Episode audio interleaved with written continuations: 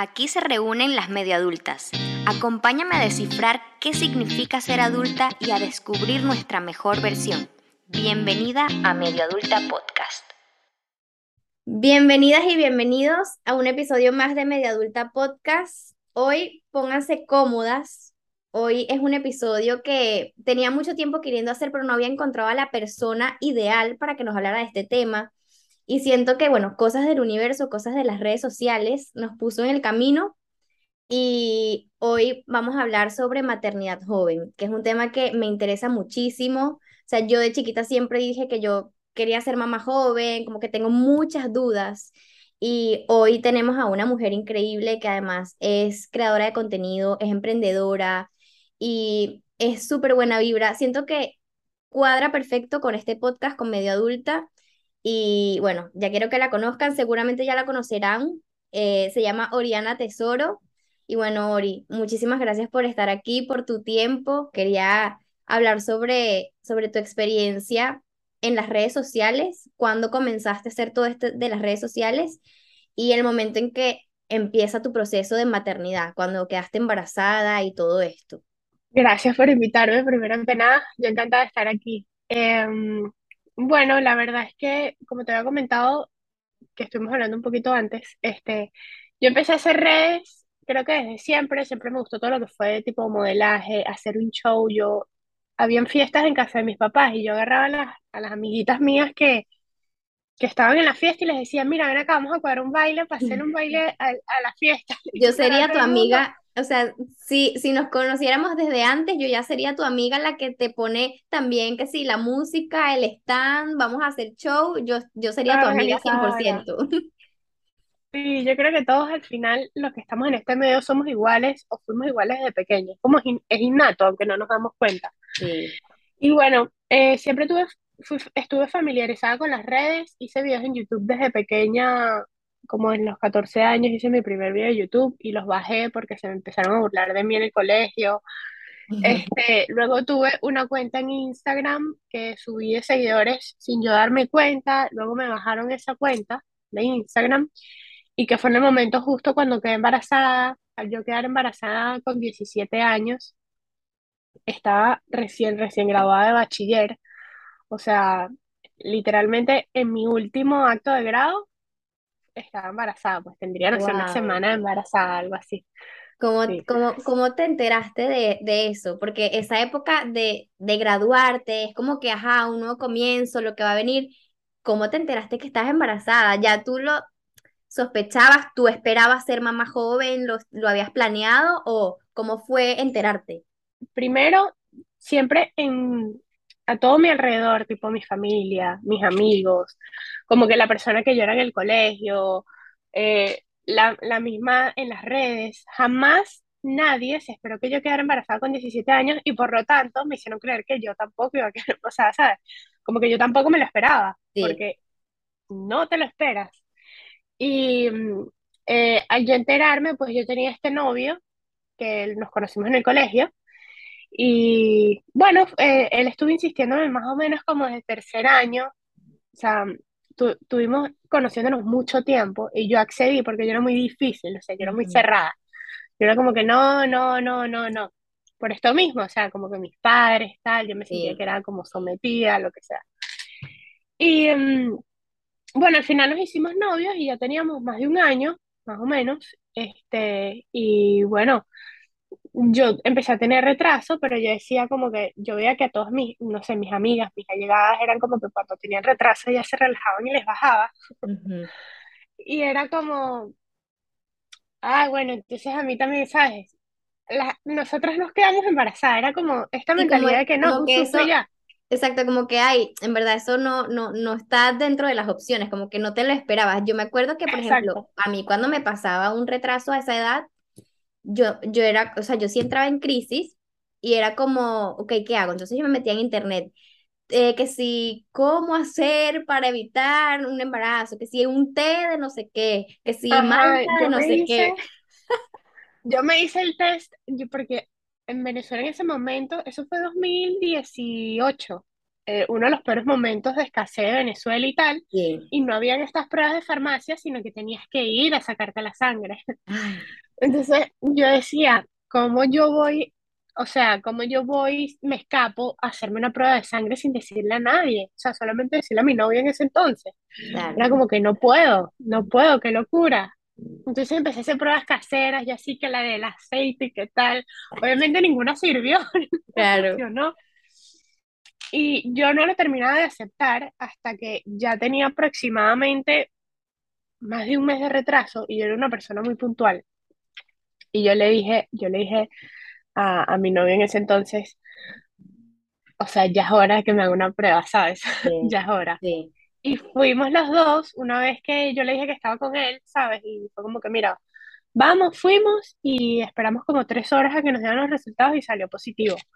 Cuando sale positivo, obviamente, yo no me lo creía. O sea, era- no lo aceptas en el momento, no te lo crees y, empiezas a crearte todo esto que te dicen en la sociedad, todo esto que te dicen tus padres, tus tíos, quedas embarazada esta edad y, y ya te jodiste, la cagaste, Sí. no vas a tener oportunidades de más nada, ¿sabes? Sí. Y qué chimbo eso, ¿no? Que, que, que pase eso y que como que satanicen tanto, obviamente un embarazo joven, las expectativas que nos han puesto a todas las mujeres, como que tú primero para salir de tu casa tienes que eh, casarte, después de casarte vienen los hijos, o sea, yo me acuerdo comentarios, o sea, en mi familia de tías que decían como que eh, no, porque primero te tienes que casar antes de salirte de tu casa, que yo eso no lo hice y no me he casado y, y- y no sé si me va a casar, pero es como todas estas expectativas de a qué edad se supone que deberías tener hijos, a qué edad se supone que deberías casarte, a qué edad se supone que llegas a tener éxito. Y es como que obviamente sientes una presión social tan fuerte que cuando llega ese momento que da positivo, yo me imagino tu mente explotó y fue un tsunami de emociones. Claro, tú empiezas a buscar todas las opciones. A mí me preguntan, ¿y pensaste en abortar? ¿Pensaste en adoptar? Yo pensé en todas las opciones, por supuesto. O sea, es imposible que no lo hagas. Claro, Más cuando, como tú dices, te ponen que tienes que seguir unos patrones, porque es como que tú tienes que ser así, hacer esto esta edad, esta edad, que al final de cuentas es mentira, porque cada quien tiene su momento distinto. sí, Y claro, yo, yo empiezo a hablar con él y le digo como que a, a, a mi novio, le digo como que, mira, ¿qué vamos a hacer? Porque ¿qué vamos a hacer? O sea, tú te acabas de graduar, él era un año mayor que yo, y yo me, o sea, yo ni me he terminado de graduar, ¿sabes? O sea, me acabo, acabo hace dos semanas me gradué. ¿Qué vamos a hacer? Ninguno de los dos tiene un trabajo, ¿sabes? Está, él estaba estudiando inglés, yo iba a empezar a estudiar, se supone. Entonces, como que la vuelta que nos dio por un momento fue como que, ¿qué vamos a hacer? Bueno, vamos a ir al ginecólogo porque yo me quería hacer un eco para ver cómo estaba el bebé, porque claro, yo me gradué y caravana, de claro, graduación, viaje de fiesta, graduación, o sea, claro. eso fue una locura. Yo bebí mucho alcohol, tal, no sé qué más, o sea, me, me, me fui para parques de agua, me metí en la playa y me revolcaba, o sea, yo dije, vamos a ver Claro.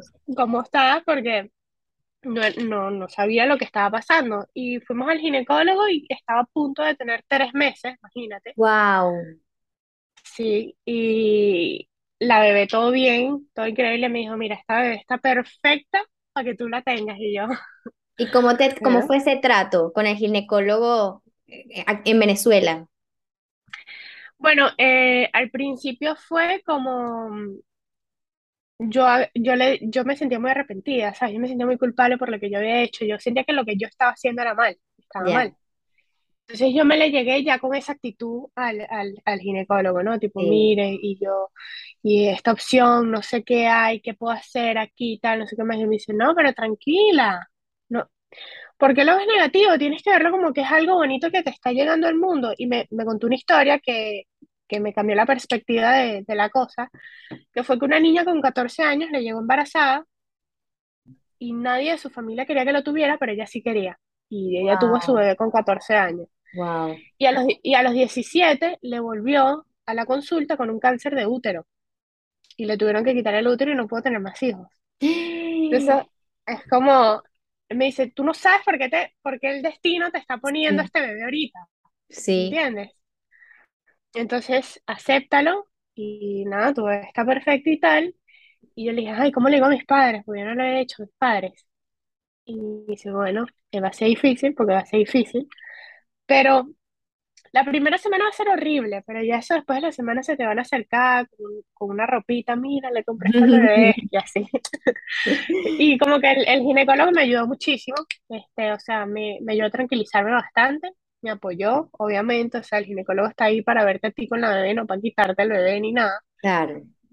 Y, me, y eso como que me relajó y bueno, le dije a mis padres ¿Cómo fue ese que momento?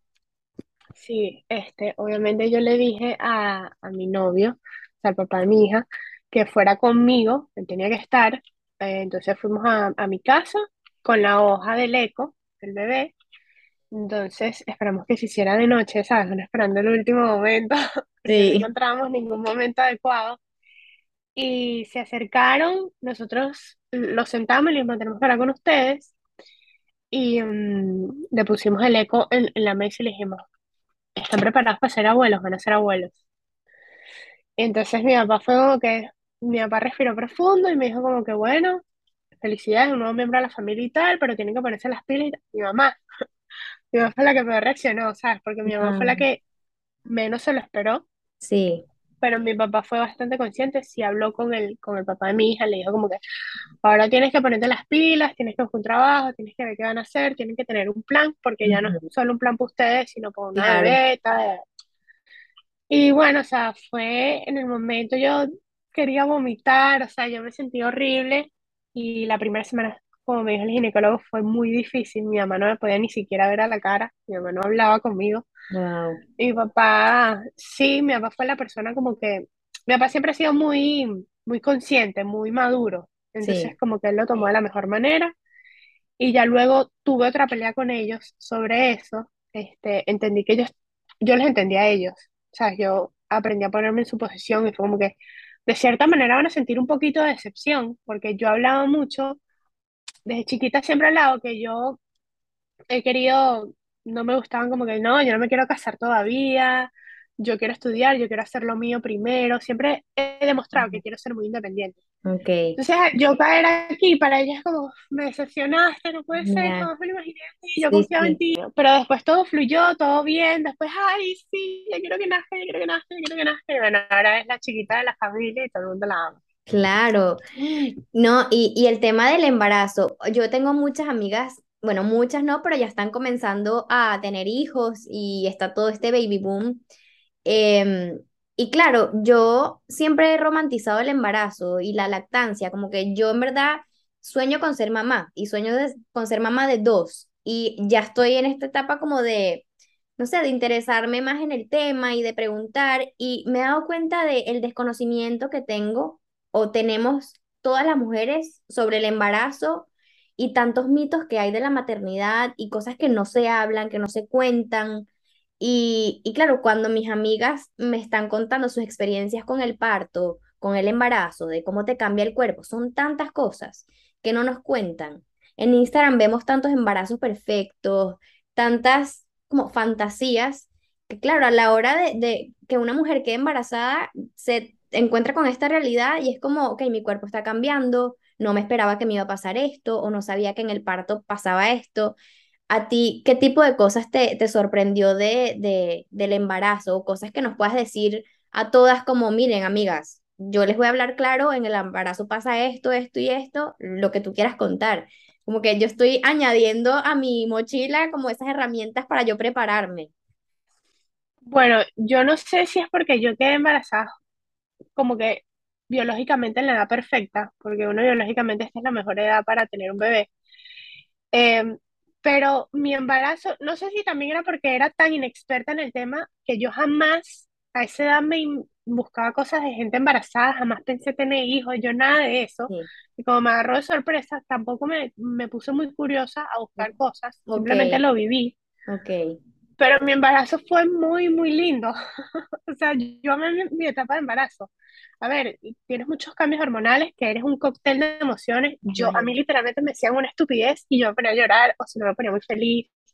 Es como si tuvieras este cambio hormonal de cuando tienes el periodo, todos los días, sí, sí, sí. una cosa así.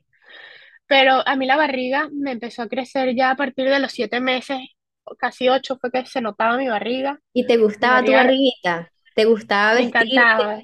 Sí. Sí, o sea, a mí me encantaba mi barriga, yo me sentía demasiado cómoda con ella. Yo sí vi, luego empecé, obviamente, me dio curiosidad, empecé a investigar que había, que el embarazo es complicado, o sea, puedes tener, tienes problemas para dormir, este, te dan dolores de espalda, Retención de líquidos. sí, pero yo casi no tuve síndrome, síndromes malos, pues síntomas malos, bueno. realmente. Lo que me dio fue al final como una erupción en todo el cuerpo, me acuerdo, que me picaba, me picaba, me picaba, me picaba. Fue al médico y era eh, una erupción que le pasa cuando estás embarazada, que es normal.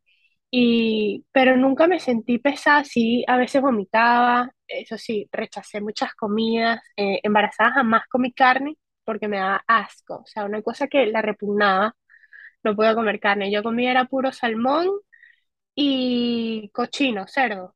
Eso era lo único que comía animal. ¿Y De no antojos? comer. ¿Tenías De antojos? antojo, sí, claro, de fresa, pero mi antojo de fresa fue desde el día uno hasta el último día. Mm. Yo compraba cajas de fresa y me comía una caja de fresa en hotel. Así eran mis cotufas, pues. Bueno, pero era un- una chuche saludable y rica. Exacto, exacto. También mucha comida chatarra, pero bueno. Eh, en la lactancia, la verdad es que la lactancia es difícil porque es esclavizante. Eso es lo que no te dicen. Es como que, sí, bueno, eh, es bellísima porque tú te conectas con tu bebé de una manera que ni te lo imaginas y cuando dejas la lactancia a, un- a ciertas personas, dependiendo de la depresión postparto, como le pegue a cada una, eh, le afecta o no. Y mm, yo disfruté mucho mi lactancia, pero también estaba desesperada porque dejara de- por dejar de lactar por eso mismo, porque era una cosa que tengo que estar con la bebé 24/7 porque ¿sabes? Claro, Entonces se en la noche y, y quien tenía que despertarse en la noche para darle, para amamantarla y tal, era yo. claro. Y, y tengo que ir a trabajar. Yo empecé a trabajar cuando Emma tenía, Emma se llama mi hija, cuando tenía un mes de nacida, una cosa así, un mes Wow, y medio, un mes y medio de nacida. No, mentira, te estoy mintiendo. Dos, dos meses y medio de nacida. Estaba a punto de cumplir los tres meses. pequeñita. Y sí, y estaba lactando todavía. y no dormía la noche entera aún, o sea, ella, ella se paraba y yo tenía que darle teta, entonces yo me iba a trabajar, me acuerdo, y mi trabajo era horario partido, ese fue mi primer trabajo acá en España, bueno, mi segundo. Y entonces me despertaba, tenía que despertarme dos horas antes para darle de comer a ella y para extraerme leche, porque quien la cuidaba era el papá, este, y me iba a trabajar. Y luego cuando regresaba del trabajo, que tenía el el medio tiempo libre, tenía que volver a extraer leche y luego me volví a ir a trabajar y cuando llegaba, como Claro, ella mm, se despertaba en la noche, yo tenía que despertarme, o sea, yo ese, claro. duré ahí trabajando dos meses, fue lo que aguanté, porque estaba exhausta, o sea, estaba muerta, yo no dormía, yo no descansaba, yo, porque Sí, tenía que estar todo el día pendiente de que la bebé comiera. Porque además, porque en tu cuenta de TikTok yo vi todo lo que tú contaste sobre tu embarazo y que tú, claro, tú estabas embarazada y tú embarazada te fuiste a vivir a España. O sea, Exacto. doble reto. Claro, yo tomé la decisión de venirme a España por ella, por la bebé. porque si no yo me hubiese quedado en Venezuela, pero yo, mm, como te digo, siempre he tenido las aspiraciones de ser una persona independiente. Era como que, ah, ¿qué voy a hacer? Si me quedo aquí, voy a tener que trabajar con mis padres y voy a tener que vivir con ellos. Yo no quiero Ya, vivir con ellos, ahora voy a tener una bebé, ¿sabes? Quiero vivir sola con mi bebé. Y bueno, en ese momento con, con mi pareja, ¿y qué es lo más lógico que puedo hacer? Yo soy española, y dije, pues me voy para España. Ok, Allá tengo seguridad social, tengo eh, trabajo legal, ¿sabes? Porque esa era la otra, los papeles, pero aquí tenía mi trabajo legal y tal. Y me vine con cuatro meses de embarazo y se me notaba la barriga. Y empecé todo acá y el papá llegó dos semanas antes de que la bebé naciera, o sea, yo pasé mi embarazo aquí solita.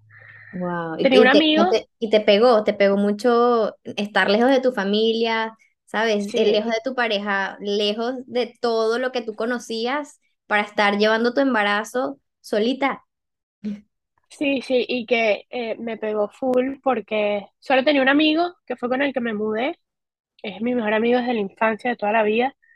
y él me abrió las puertas de su casa, me dijo como que obviamente, que de hecho es el padrino de mi bebé, este, y fue la persona que para mí en, en el embarazo fue la persona que me apoyó siempre, ¿sabes? Fue la persona que me llegaba a la casa de trabajar y me llevaba una caja de fresas, ¿sabes? Qué bello. O sea, él fue como mi, la persona que siempre estuvo para mí en mi embarazo. Mi papá se fue conmigo eh, un mes cuando yo me vine, porque como era menor de edad, para sacarme los documentos necesitaba un representante, entonces por eso se vino él, pero ya luego se fue, él se regresó a Venezuela y yo me quedé todo ese tiempo sola.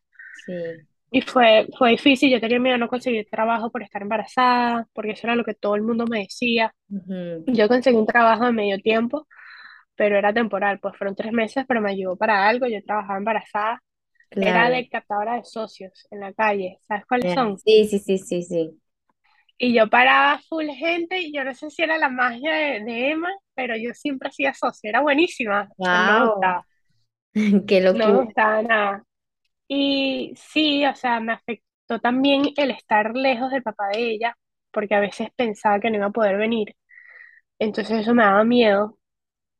Y bueno, que nuestra relación no era la mejor de todas, la verdad, o sea, peleábamos mucho, discutíamos mucho, era más mal que estábamos que lo que bien, entonces yo estando tan hormonalmente descontrolada, Claro. lejos de todo el mundo, en un, en un país nuevo, en un sitio nuevo donde no sé si encajo o no encajo, me costó full, pero, Claro. pero ¿Y lo qué, logré, pues. qué historia te contabas en tu cabeza estando embarazada? Ahí, ¿en algún momento pensaste en regresarte? ¿En algún momento pensaste, no sé, qué, historia te estabas metiendo en tu cabeza como para salir adelante en el embarazo y llevártelo con calma o de la mejor manera posible? ¿Qué te hacía motivarte?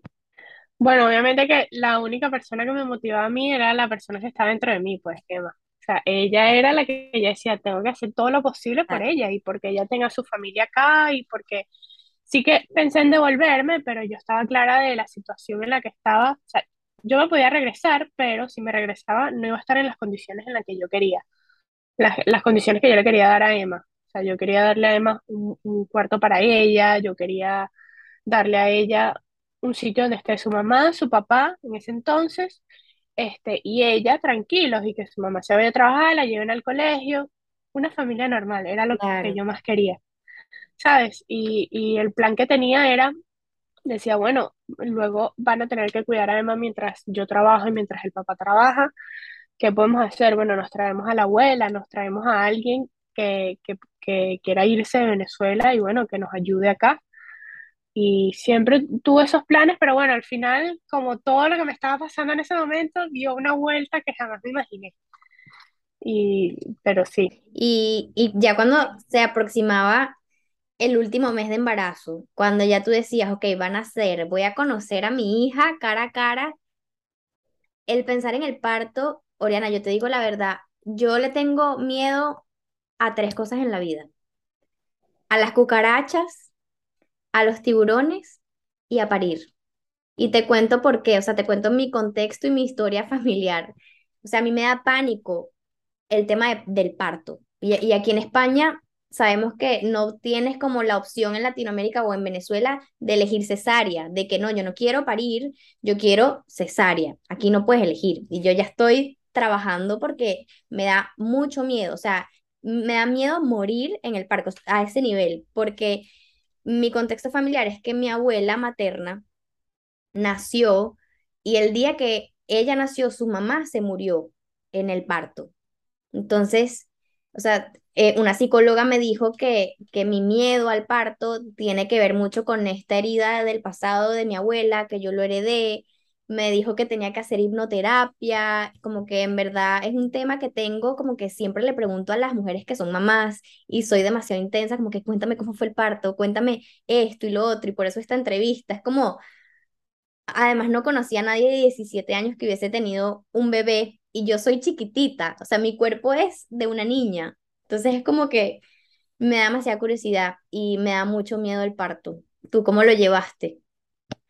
bueno, em, yo tengo un desprendimiento de retina en el ojo. Yo tuve dos operaciones en desprendimiento de retina y cuando yo me operé me dijeron que si podría evitar parir, bien, por, para evitar que se te desprenda la retina como hace fuerza al, al parir, Wow. ¿sabes? Entonces yo iba con esa mente, yo voy Qué a tener miedo, cesárea qué porque por mi ojo. Qué Yo miedo. decía eso. Y tú lo dijiste, como, mira, tengo este problema. Claro, yo les dije, mira, eh, cuando llegué aquí a España, ¿no? Mira, yo tengo un desprendimiento de retina dos veces, me tuvieron que operar dos veces y me dijeron que si podría evitar para ir mejor, y entonces dijeron, eso es Latinoamérica, aquí te vamos a hacer pruebas, a ver cómo está tu ojo, si está factible para parir o no. Bueno, fui a 300 mil doctores y me dijeron que ese ojo estaba perfecto para parir. Sí. Y, y me dijeron, no, vas a parir, pues ojo está muy bien, muy bien arreglado, está en perfectas condiciones y no va a pasar nada. De igual manera te vamos a tener como viéndote el ojo, pues. Y mm, este, fui, el, cuando llega el momento, yo rompo fuente, porque Emma tenía una fecha prevista para el 27 de marzo, justamente el día del cumpleaños de mi mejor amiga. Él llega esa semana y yo, bueno, ya voy a parir, pues. Y no, o sea, Emma duró, se supone que uno pare en la, la semana 39, Sí. Emma nació casi en la semana 42. Wow. Ella no quería No salir, quería ella no salir quería de salir, cuerpito. no quería salir, nada. Y entonces, en Venezuela, normalmente cuando ven que tarda mucho, te inducen el parto, ¿sabes? Como Sí, que te rompen fuente ellos y ya, sí. cero problema. Aquí no. Aquí yo decía, pero ya, sáqueme a esta muchacha, ya quiero que salga. Y tenías no, no, no. contracciones, o sea, sentiste lo que eran las contracciones.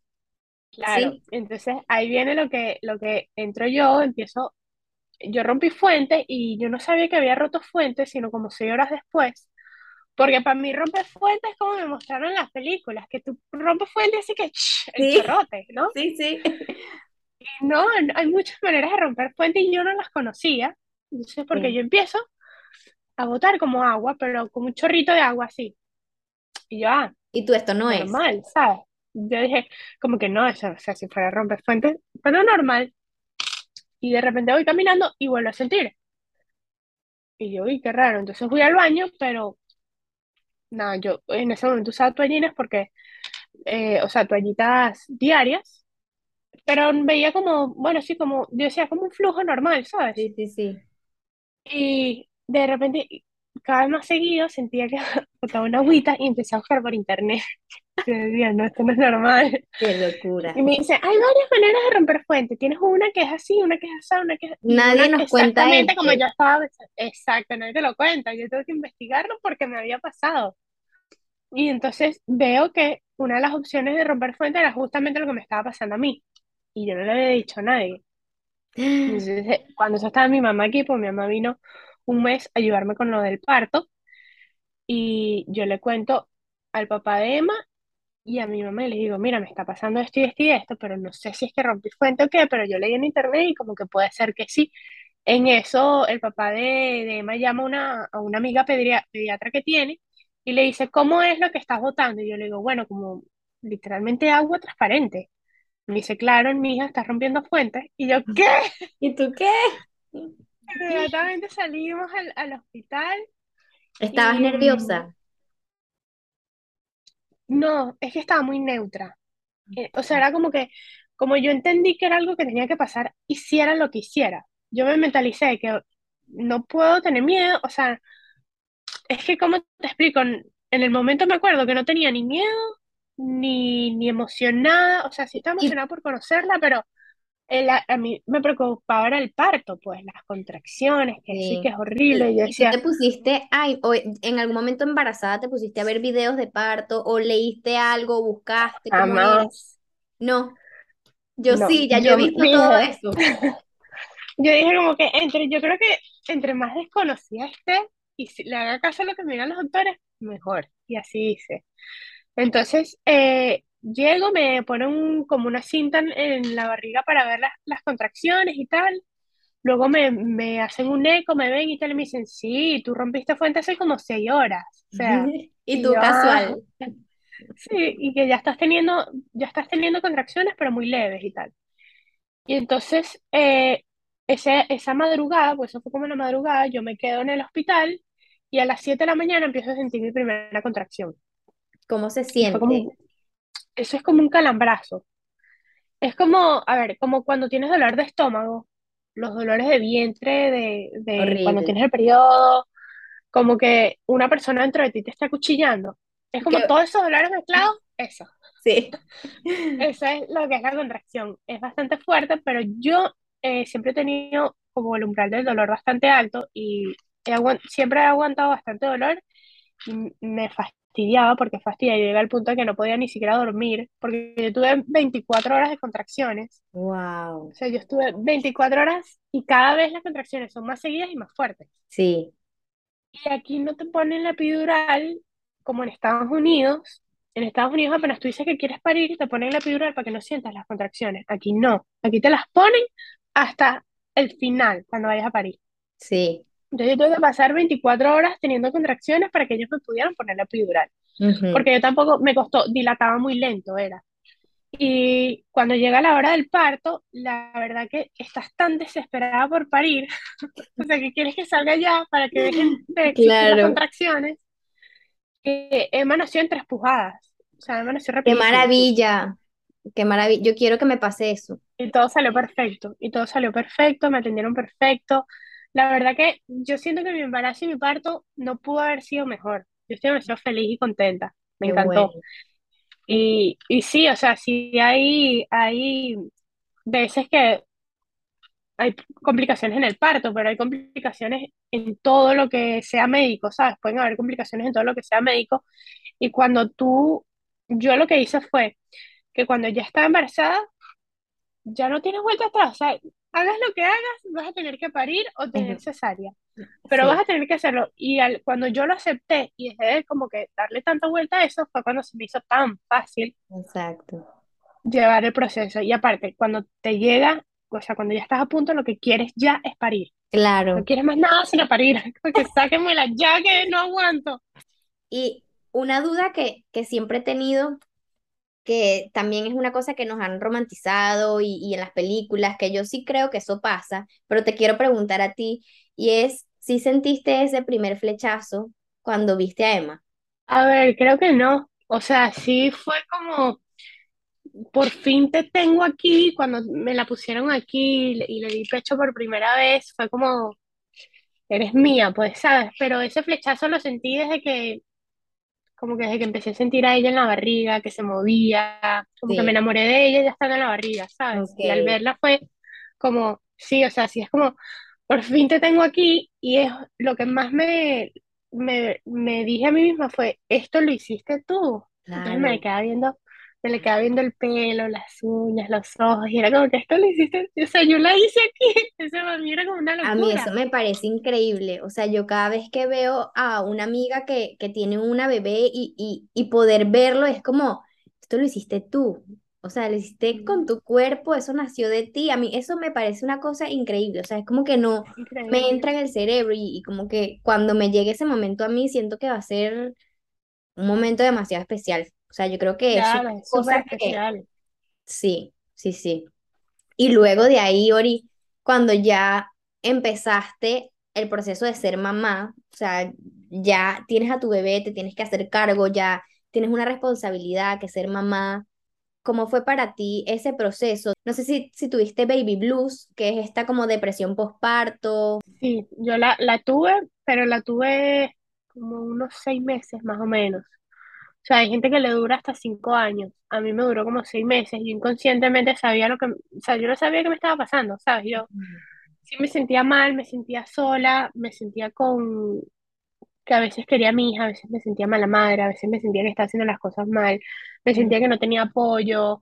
También tenía mucho miedo porque yo decía, yo no tengo ni idea de lo que estoy haciendo. Cuando, cuando me la, mm, cuando nos dejan irnos del hospital y vamos a la casa y yo dije, ajá, Llegó el momento, bañarla, cambiarla, darle comida, cuando le doy comida, si llora, ¿qué hago?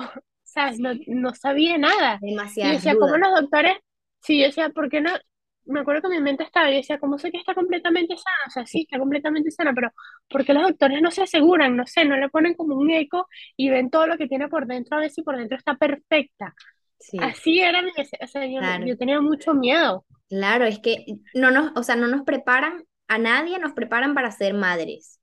Puede haber documentales, puedes ver a tu propia mamá que te contara cosas de cuando tú eras chiquita, tus tías, pero es que nadie te prepara ni te da un manual de vida de así va a ser tu hija así vas a tener que hacerlo, porque eso se va construyendo, creo yo, con el tiempo y tú vas como creando tus propias herramientas y, y es innato. Y es eso, y entonces yo creo que es muy fácil caer como en esa depresión de, ¿será que lo estoy haciendo bien? ¿Será que soy mala madre? ¿Será que no la quiero tanto como debería? Es como, a mí me da como un poquito de miedo ese tema de, de no sentirme suficientemente buena madre. Y aparte, ¿qué es ser una buena madre según quién?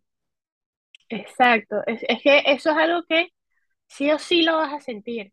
Eso es imposible, porque uno siempre se está cuestionando.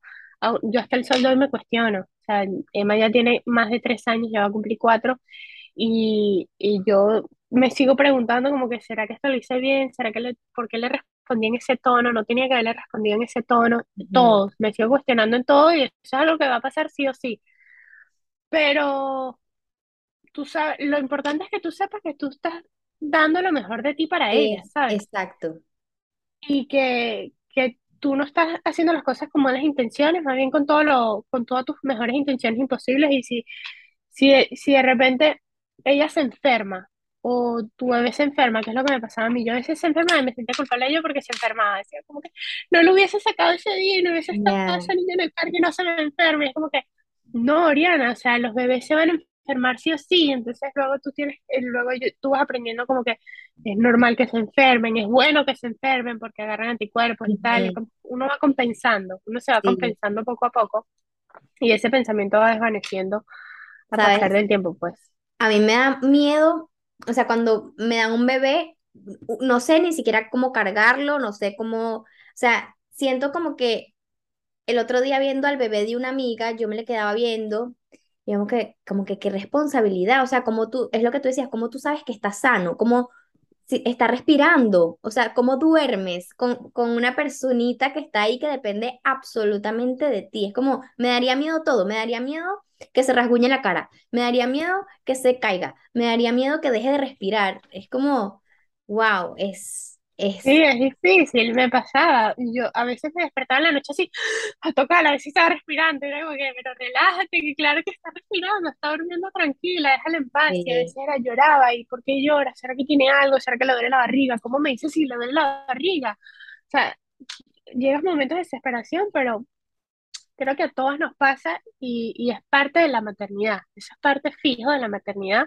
Sí. Y, y poco a poco lo vas aprendiendo a llevar y cada vez te vas sintiendo mejor con lo que eres, como la buena mamá que eres. También el apoyo que tienes alrededor es muy importante. Mi mamá estuvo conmigo el primer mes de, de Emma de nacida y me ayudó full. Yo, yo era como que, ay, ahora como le cambio el pañal, ¿será? y si le pongo el pañal mal se irrita, y si, no, mi mamá como que tranquila, no pasa nada, mira, cámbiala así, la, bañala así, y así pues. Y ya después, bueno, el, el papá de, de Emma estuvo ahí, me ayudó full también y eh, el padrino de Emma, que fue con el que vivíamos en ese entonces también, demasiado. Entonces, lo que te, que te apoyen, tú te sientes más segura de lo que estás haciendo. Y qué bueno que tuviste ese apoyo. Siempre hay alguien que te va a apoyar y, y, eso es maravilloso y creo que es importante también para las mujeres que no pueden con todo, porque también nos vendieron como que tú tienes que ser superwoman, tú tienes que saber poder hacer todo. Y más en esta generación que nos tocó, que es como que además de que somos mujeres emprendedoras, que trabajamos, tenemos que también encargarnos de nuestros hijos, que todo esté bien, se nos exige que el esposo esté bien cuidado, como muchas cosas. ¿Tú te sentiste en todo este proceso de maternidad joven, juzgada por alguna persona, amigas, eh, gente de tu entorno, te sentiste juzgada de cómo tú estabas haciendo las cosas o cómo tú has ido educando a tu hija? Porque siempre va a haber gente que se mete. Y bueno, ya más adelante, cuando yo dejé todo con mi pareja, o sea, cuando yo dejé todo con el papá de Emma, que nos separamos, este, luego yo me fui a vivir aparte, eh, de hecho, habíamos traído a su mamá, su mamá estaba, bueno, está aquí en España, y yo me voy aparte porque, bueno, no soportaba más la relación y tal, y me quería ir, y me fui con, con la gorda, mientras tanto él se establecía en otro sitio. Eh, ahí fue como, ¿será que estoy tomando la decisión correcta? Yo fui juzgada por mí misma, por mis padres no, pero sí como por la, que tampoco es que me importaba tanto, pero sí como el, eh, en el pueblo donde yo vivía antes, en Venezuela, empezaron a haber muchos rumores, como que, ah, mira esta, se separó y ahora tal, no sé qué más, que le manda que embarazada, tal. Sí. Y ya después, más adelante, yo tomé una decisión que fue, yo estuve, en- eso fue el año pasado, yo estuve casi un año y unos dos meses deprimida. Ya, sí, el año pasado, pues casi todo el año pasado estuve deprimida. Eh, y yo tomé la decisión, yo me sentía muy vacía como persona. Entonces yo quería buscar algo nuevo. Yo decía, yo tengo que, yo aquí no estoy progresando, yo aquí no estoy haciendo, pues estoy en vivo. Yo aquí no estoy haciendo nada tal. Y decidí irme para Madrid Ok. a vivir. Porque yo que allá estaba lo que yo quería estudiar. Yo quería estudiar en ese entonces interpretación de cine y televisión. Y fue como que, ¿por qué no te vas a Madrid y empiezas a estudiar interpretación en la universidad donde ibas a estudiar? y tal, pero claro, siempre estuvo como que, ay, ¿cómo vas a hacer con la gorda? Tú tienes una hija que cuidar y tal. Y bueno, mis planes fueron de yo irme seis meses como máximo mientras yo me establecía en Madrid y luego llevarme a la gorda. Ujú. Entonces yo dejé, yo dejé a Emma eh, acá en Vigo con su papá. O sea, este para mí es un tema como, sigue siendo un poquito delicado porque es, es la cosa que más me he cuestionado yo a lo largo de mi maternidad, como que será que hiciste la decisión correcta de dejar a, a tu hija seis meses lejos de ti. Obviamente yo venía a visitarla, pero no era lo mismo Claro. porque yo antes estaba casi siempre con ella, aunque ya ella estaba y yo también estaba un poquito más acostumbrada a la separación, porque como me separé con el papá de Emma, nos empezamos a dividir una semana y una semana, entonces como que una semana está con él, una semana está conmigo, y bueno, ya yo estaba como familiarizada y sé que ella también. Sí. Pero bueno, al yo separarme esos seis meses, eh, empezaron muchos rumores por parte de las familiares de él, que fue como que, bueno, pero esta está haciendo, mira, ¿qué está haciendo por Madrid? Se olvidó de su hija, la abandonó. Me, todo el mundo, aquí en Vigo también la gente, mira, Oriana abandonó a Emma, lo que sea, ¿sabes? Como que Sí. empezaron a Como muchos que rumores que me no, afectaron. como que esperaban de ti que, te- claro, tenías que ser la, la, la mamá sacrificada, como que tu única identidad es Oriana mamá y que tienes que abandonar todas tus metas y sueños.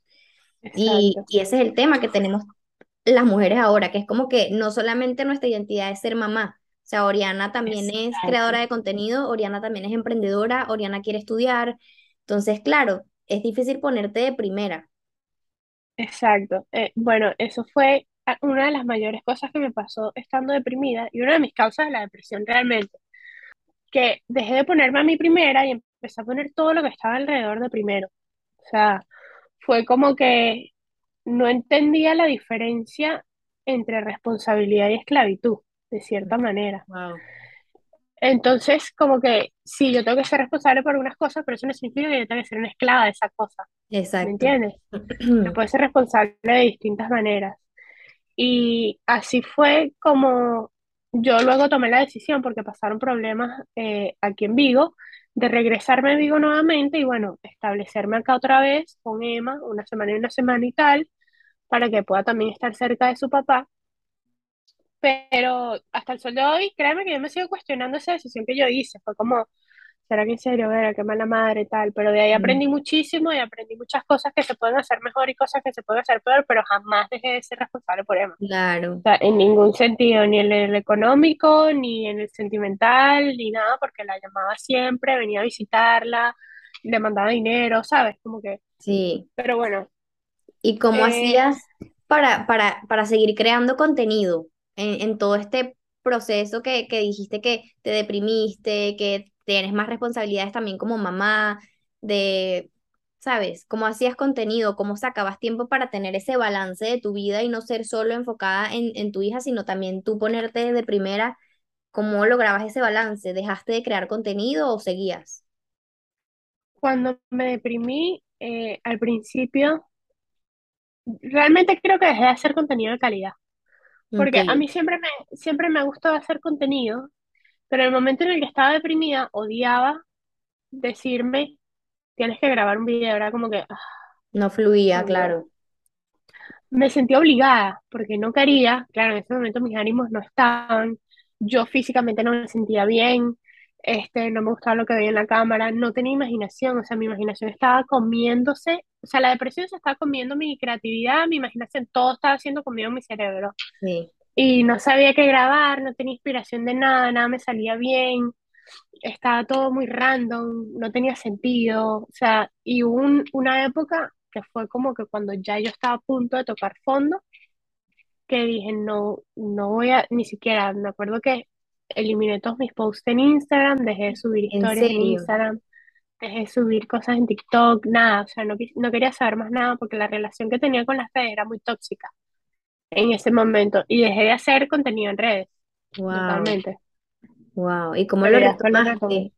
¿Y cuando, cuando saliste Bueno, de ese hueco? Porque es difícil. Yo, yo en un episodio hablé de eso, que a veces uno hace, o sea, necesita caer como en ese fondo para volver a salir más fuerte. Y yo siempre he dicho que yo saco lo mejor de mí en una crisis. Entonces, capaz de ese fondo, fondo, como que dijiste, no, ya va, voy a hacer un cambio, voy a emprender, voy a hacer contenido. ¿Cómo saliste de ahí? Por si nos están escuchando y ahora mismo hay alguien que, que sufra de ansiedad o sufra de depresión, ¿cómo, cómo lo hiciste tú para salir? Creo que no hay un método correcto para decirte como que si haces esto sales de la depresión, pero Ojalá. exacto. Pero eh, lo que me pasó a mí fue que cuando yo me regresé a Vigo, fue el momento, uno de los momentos más oscuros de mi depresión. Me había alejado también de, de como que en Madrid empecé a beber mucho alcohol porque me costaba mucho dormir y entonces la manera más fácil de que yo dormirme era bebiendo alcohol, o sea, llegué a ese nivel de bajo. Y entonces cuando llegué a Vigo me dije, no vas a seguir bebiendo porque no tiene sentido. Me alejé de ello, pero me sentía peor. Dormía aproximadamente 15 16 horas al día. No, no era capaz de pararme de la cama. Y me di cuenta que tenía un problema conmigo misma. Eh, primero, en ese momento creo que mi cabeza estaba pensando en lo que decían los demás, de cierta Mm, manera.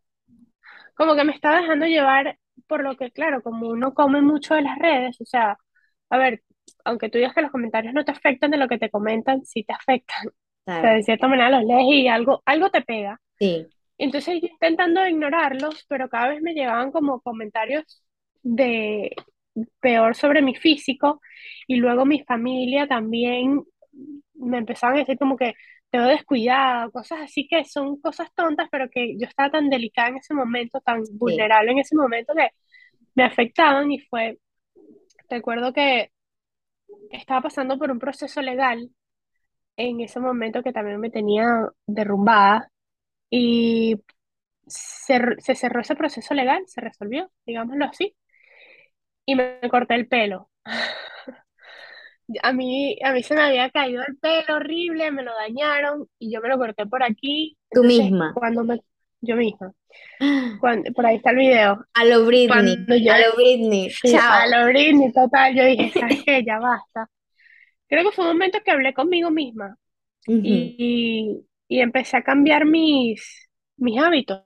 Yo tenía hábitos muy insanos que jamás en mi vida había tenido. Yo siempre he sido una, una chica que le gusta el deporte, una chica que le gusta estudiar, salir con sus amigos a lo sano, eh, una tarde de chicas, ver películas, cosas así, sanas, pues que no te vienen mal, sino que más bien te vienen bien.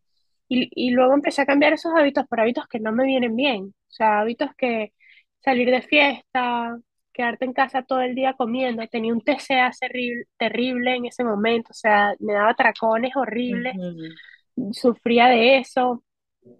Y luego me di cuenta que era como que, bueno, mi relación con, con Emma, yo sentía que no estaba tan bien, porque, claro, yo estar deprimida y Emma en mi casa, lo mejor que yo le podía dar de comer a Emma, porque yo no tenía ganas ni siquiera de pararme de la cama, era un sándwich con jamón y queso, ¿sabes? claro, yo decía, en- o sea, tú estás viendo como tu, tu estado, tu situación está afectando lo que más quieres. Qué difícil ese momento, yo me, me imagino. Y fue como, o sea, no puedes permitírtelo, porque no puedes permitírtelo, no puedes vivir toda la vida así, o sea, no tiene Ujú, sentido. ujú, Claro, yo en ese momento no le tenía, yo no en ese momento no le veía el sentido a la vida. Yo decía, ¿a qué estoy viviendo? ujú, Para ser madre de Emma y ya, decía yo, ¿sabes? Como ya. que- y, y empecé, creo que fue ese momento en el que dije, ¿no te gusta tu pelo? Cámbialo. ¿No te gusta tu cuerpo? Cámbialo. ¿No te gusta dormir todo el día? Cámbialo. ¿no te gusta que le des un sándwich de jamón y queso a Emma? Cámbialo. Y empecé a hacer cambios chiquiticos, chiquiticos, o sea, cambios tan estúpidos como que, eh, no sé, exfoliarme el cuerpo cuando me bañaba.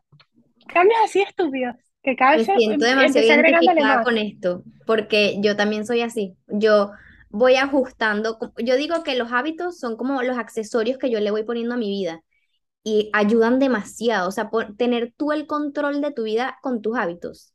Siento que puede salvar muchas vidas. O sea, literalmente lo que tú estás diciendo, yo lo hago. Exacto.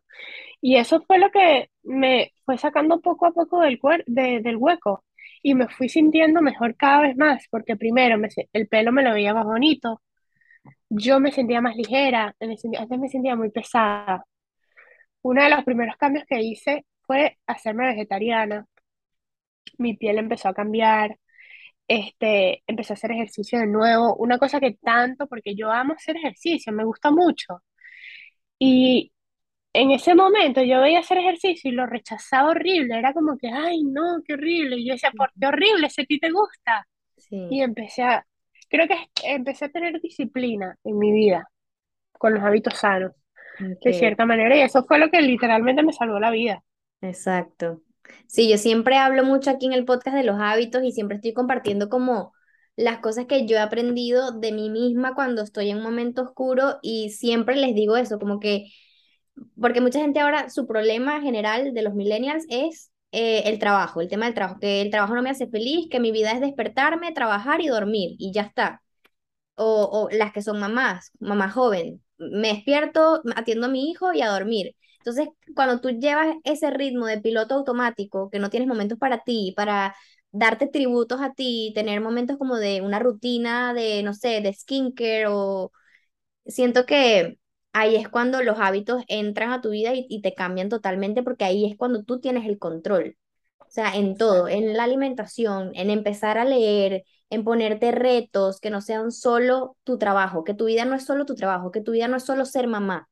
O sea, tu vida son muchas cosas, son muchos momentitos que tú vas decorando en tu día para que sea un día fabuloso. Entonces, por eso los hábitos son tan, tan importantes, que la gente se ponga retos, que se ponga hábitos saludables y no todo al mismo tiempo, porque eso es mentira que, que, No, que si te pones muchos hábitos, que hoy, ma- mañana voy a cambiar mi vida, voy a empezar a meditar, voy a leer, voy a hacerme una rutina de skincare, voy a comer saludable. No, mentira. poquito a poquito, como tú dijiste, o sea, tan simple como esta noche me voy a exfoliar. Y ya eso Exacto. te hace sentirte que estás construyendo tu, tu amor propio, tu autoconfianza. Entonces al día siguiente haces otra cosita y así. Eso fue lo que me salvó de la depresión, pues. Y que tienes que tener mucha paciencia, porque si quieres todo de un día para otro es mentira.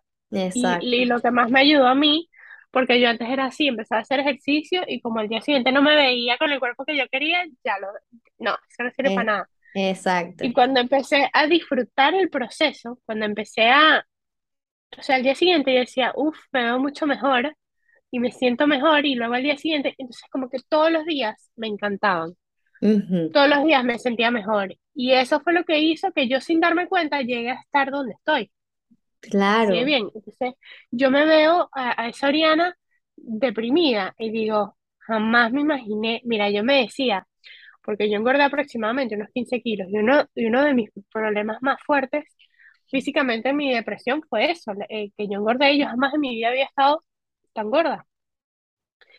Y yo en el momento que estaba deprimida me decía, esto solo lo vas a arreglar si te operas.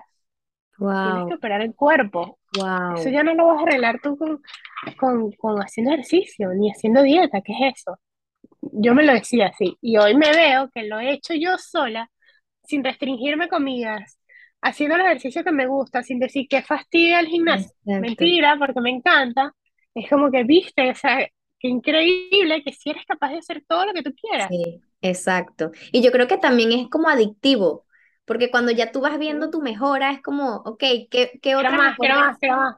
¿Qué otra mejor versión puedo hacer? Entonces supongo que después de ahí también surgió el tema de, de bueno, mejores dinámicas con tu hija, o sea, graba, grabas videos súper, o sea, motivando a otras mujeres, porque también he visto que compartes tu rutina, como que te muestras demasiado auténtica, demasiado real, eh, videos con tu hija haciendo que sí terapia de risa.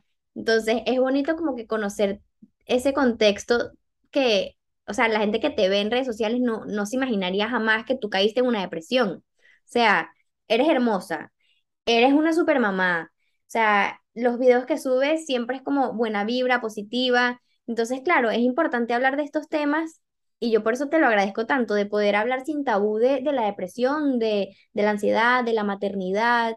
Y siento que es demasiado importante hablar de esos temas ahora en redes sociales para que la gente también se sienta como, como apoyada, que no estamos locas, que, que a todos nos pasa. Exacto, normalizarlo, quitarle el tabú. Y que no son eternos, no es que si tú eres una persona que está deprimida hoy vas a ser deprimida el resto de tu vida. Eso te va a enseñar y de ahí vas a salir más fuerte, segurísimo, y segurísimo que todo el mundo puede salir de la depresión. Total, sí. Y... Yo hoy lo que tengo de recuerdo hacia la depresión es agradecimiento, más nada. Yo le agradezco mucho la depresión porque fue lo que me enseñó lo que sé hoy. O sea, yo, si, si yo no hubiese estado deprimida, yo hoy no hubiese emprendido, no, hubiese, no me hubiese sentido como, como me siento, no hubiese aprendido y conocido personas increíbles. O sea, y cuando sanas de esa manera con la depresión, creo que ya la superaste bastante. Y yo creo que es difícil que caigas otra vez ahí.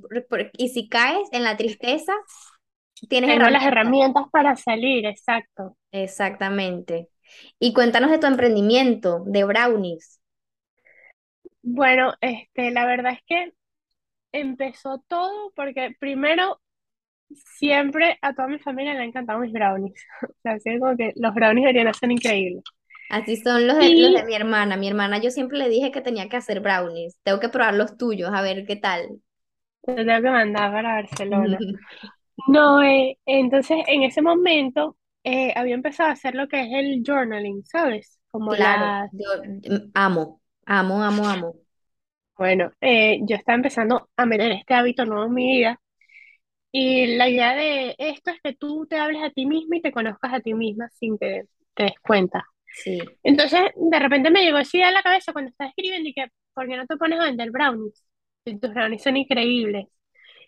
Pero se había quedado solo una idea. Pero como lo escribí y lo escribí al día siguiente y lo escribí y lo volví a escribir, dije, voy a hacer una bandeja. Y entonces yo estudié, eh, tengo como varios cursos de marketing digital y acabo de salir de hacer uno de un mes en Madrid. Y empecé, y empecé a, a buscar trabajo de marketing digital. Dije como que, bueno, búscate un trabajo, algo para ver de marketing digital en alguna agencia, lo que sea. Y no me salía nada, nada que me entusiasmara, era como que, no me gusta nada. Y después fue, o sea, tú sabes exactamente qué hacer para que al, o sea, yo conozco las redes, me imagino que tú también, obviamente, más que nadie. Y yo conozco las redes, yo sé cómo funcionan las redes, lo que le gusta a mi público, lo que no le gusta, qué montar, qué no montar. Yo sé, uno lo conoce, sabe qué video va a pegar y sabe qué video no va a pegar. Entonces fue, ya tienes las herramientas extras que te dieron en estos cursos y tal. O sea, imagínate el branding y el marketing que le puedes hacer a tu marca, no a una marca de alguien más. Claro. ¿Sabes? Es que, o sea, es, es como lo que yo digo, crea un movimiento, después vende.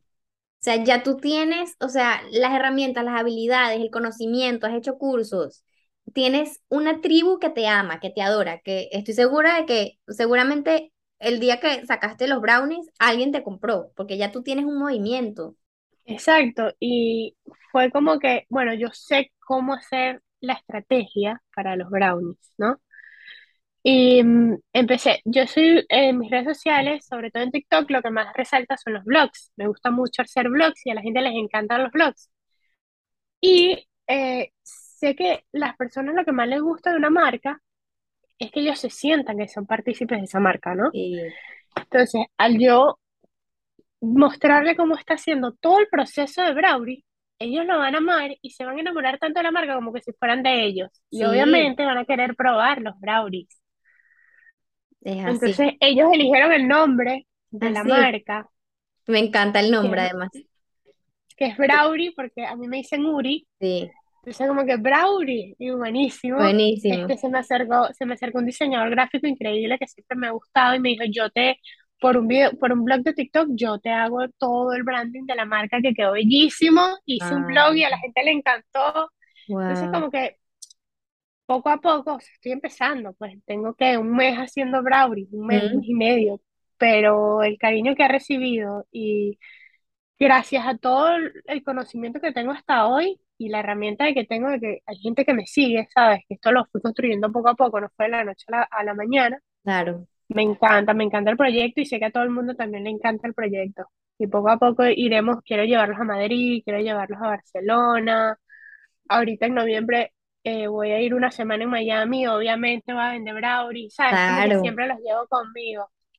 qué Pero chévere. sí, A mí me encanta, o sea, las mujeres emprendedoras y, y es súper admirable ver eso, que las mujeres salen adelante a pesar de todo el peso que nos ponen, de que solamente te tienes que dedicar a la casa, solamente te tienes que dejar a, tu a tu hija. Y es como, no, o sea, vamos a, nosotras en nuestra generación tenemos este compromiso con las nuevas generaciones de, de decir, sí se puede, sí se puede ser emprendedora, sí, sí se puede ser una mujer bella, segura de sí misma, empoderada y ponerte de primera. Entonces, seguramente yo sé que te va a ir bien con, con, con tu proyecto y, y que tampoco tu proyecto eres tú. O sea, la gente le da miedo atreverse a hacer un proyecto porque sienten que si el proyecto le va mal, es que tú fracasaste.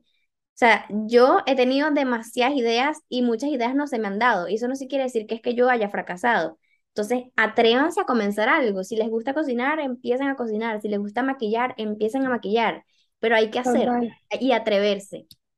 Exacto, la única diferencia, esto me lo dijo una amiga que se llama Claudia, que no sé si la conoces, Claudia Núñez, Sí, sí, ¿te sí, gustaría? de, de Real Chats, ¿no? La- el Claro, podcast, claro, me encanta, sí lo claro. escucho. Ella, ella me dijo, la- le dijo una amiga que se grababa para hacer historias, tipo hablando, pero las montaba mejores amigos, ¿sabes?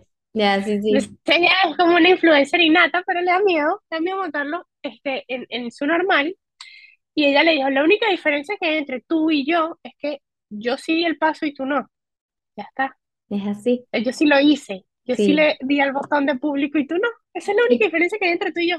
y que al principio nada va a ser, va a ser perfecto. Al principio mm, seguramente tendrás muchos fracasos, al principio mucha gente no te seguirá en tu emprendimiento, mucha gente te criticará, o sea, eso le pasa a todo el mundo, nada es perfecto el primer día, pero si lo dejas no es el día para otro. Exacto, si lo dejas de hacer, nunca va a crecer esa idea. Entonces yo siempre digo a la gente, tienes que volverte muy bueno haciendo. y luego vas perfeccionando las cosas, pero haz, haz, haz, haz, haz y vas perfeccionando en el camino. Pero La si te práctica paras, maestro. exactamente, eso es así. Y, Y y, y algo que me ayudó fue, imagínate si empiezas hoy, o sea, imagínate que tú empiezas hoy. Ahora, imagínate tu yo dentro de un año, si empiezas hoy. sí, eso es emocionante. O sea, vas a esperar a que dentro de un mes o dentro de dos, no empieza hoy para que dentro de un año, imagínate cómo vas a estar. claro, eso es así. Antes de irnos, que no quiero que esto se acabe, quiero hablar contigo de demasiadas cosas, que bueno, cuando vengas a Barcelona, avísame, por favor, para ir a comer juntas y para, para darte un tour por toda la ciudad. Ay, sí, seguro. quiero hacerte dos preguntas que siempre le hago a mis invitados. Y la primera es, ¿Cómo describirías tu vida en una sola palabra? La palabra que tú digas, esta palabra es mi vida. Improvisación. Me encanta. Improvisación es la palabra que define medio adulta. O sea, todas estamos improvisando, todas estamos creciendo. Todas. Exacto. Es, me encanta esa Todo, palabra. improvisado. Medio adulta total. Y la última pregunta que siempre la hago, que me da mucha ternura, además contigo es más especial todavía porque tú eres mamá, entonces tienes una niña. ¿Qué diría tu niña interior de la Oriana en la que te has convertido ahora, de la medio adulta en la que te has convertido? Imagínate a tu Bueno, niña. yo creo que sí, yo creo que estaría muy orgullosa, aunque no es lo que ella jamás en su vida imaginó, pero estaría muy orgullosa de que siempre me puse a mí, o sea, que aprendí a ponerme a mí primero para que todo lo que está a mi alrededor esté bien, Sí. para que todo fluya, tengo que estar yo primero, que generé confianza en mí misma, que soy una mamá increíble, que lo que estoy construyendo me ha costado full, pero lo estoy construyendo, no me he quedado parada haciendo nada, que ha sido difícil, pero que gracias a esas dificultades eh, soy una persona que la Oriana chiquita no, no te sabría dar un consejo y hoy en día la Oriana de hoy sí, porque siente que ha vivido tantas cosas desde su experiencia que puede darte un consejo que no sé si te va a funcionar o no, pero es algo que, que sí. Sí. te tengo ese conocimiento, esa experiencia y, sin- y que estaría muy orgullosa que sí he vivido ah, cosas. O sea, Ujú. no, no ha sido una vida como que aburrida. Oriana chiquita siempre decía, me decían que, cuéntame algo sobre ti, y yo, ¿qué te cuento? En mi vida no pasa nada interesante, ahora es que, bueno, ¿qué quieres que te cuente? Porque tengo Es muchas cosas que contarte. exacto. Me encanta, me encanta, Ori. Bueno, gracias por, por estar aquí. De verdad, mil gracias por abrirte y contar tantas cosas. Em, por favor, síganla. O sea, me puse a ver tus videos en YouTube, me, me puse a ver el video sobre el tema de la depresión y me quedé como, wow. O sea, gracias por compartir ese tipo de contenidos y gracias por tu madurez. O sea, siento que el potencial que tienes es gigante. O sea, imagínate lo joven que eres y lo poderosa que eres. De, o sea, ya estás impactando vidas, más que mujeres que tienen, no sé, mucha más edad que tú. Entonces, imagínate todo el potencial que tú tienes. Nunca lo desaproveches, explótalo al máximo, sigue siendo así tan, tan sonriente, que nunca nadie te apague esa sonrisa que tú tienes. Y, y gracias por ser así, tan buena vibra, tan motivadora, tan, tan auténtica, tan tú misma. Y te deseo todo el éxito con tu proyecto con tu hija y, y me encantó conocerte, me encantó conocer tu historia. A mí igual, gracias por darme este espacio. Y Mm, bueno, tenemos que conocernos, obviamente, tú también, yo te sigo, o sea, no es como que te sigo desde siempre, pero me acuerdo que cuando empezaste a hacer videos en YouTube, yo te vi en Venezuela, imagínate. Y Sí, decía, ay, y que yo, tú fuiste una de las personas que yo y yo decía, quiero hacer videos en YouTube, pero decía, no tengo cámara, no tengo nada, tal, pero yo te veía, yo te veía, y cuando te vi qué en TikTok fue como que, ay, qué haciendo locura, contenido, me encanta. qué Me locura. emocioné porque seguías haciendo contenido, ¿sabes? Sí, sí, sí. Nori, me encantó conocerte y bueno, este episodio va a estar ahí disponible para la gente que lo necesite. Esto va a llegar a la persona indicada y bueno, espero que la gente se quede con algo de lo que dijimos aquí. Yo aprendí muchísimo de ti, me quitaste muchas dudas y, y bueno, nada, seguimos en contacto. Avisa cuando vengas a Barcelona y nada, gracias por tu tiempo. Seguro. Gracias, encantadísima.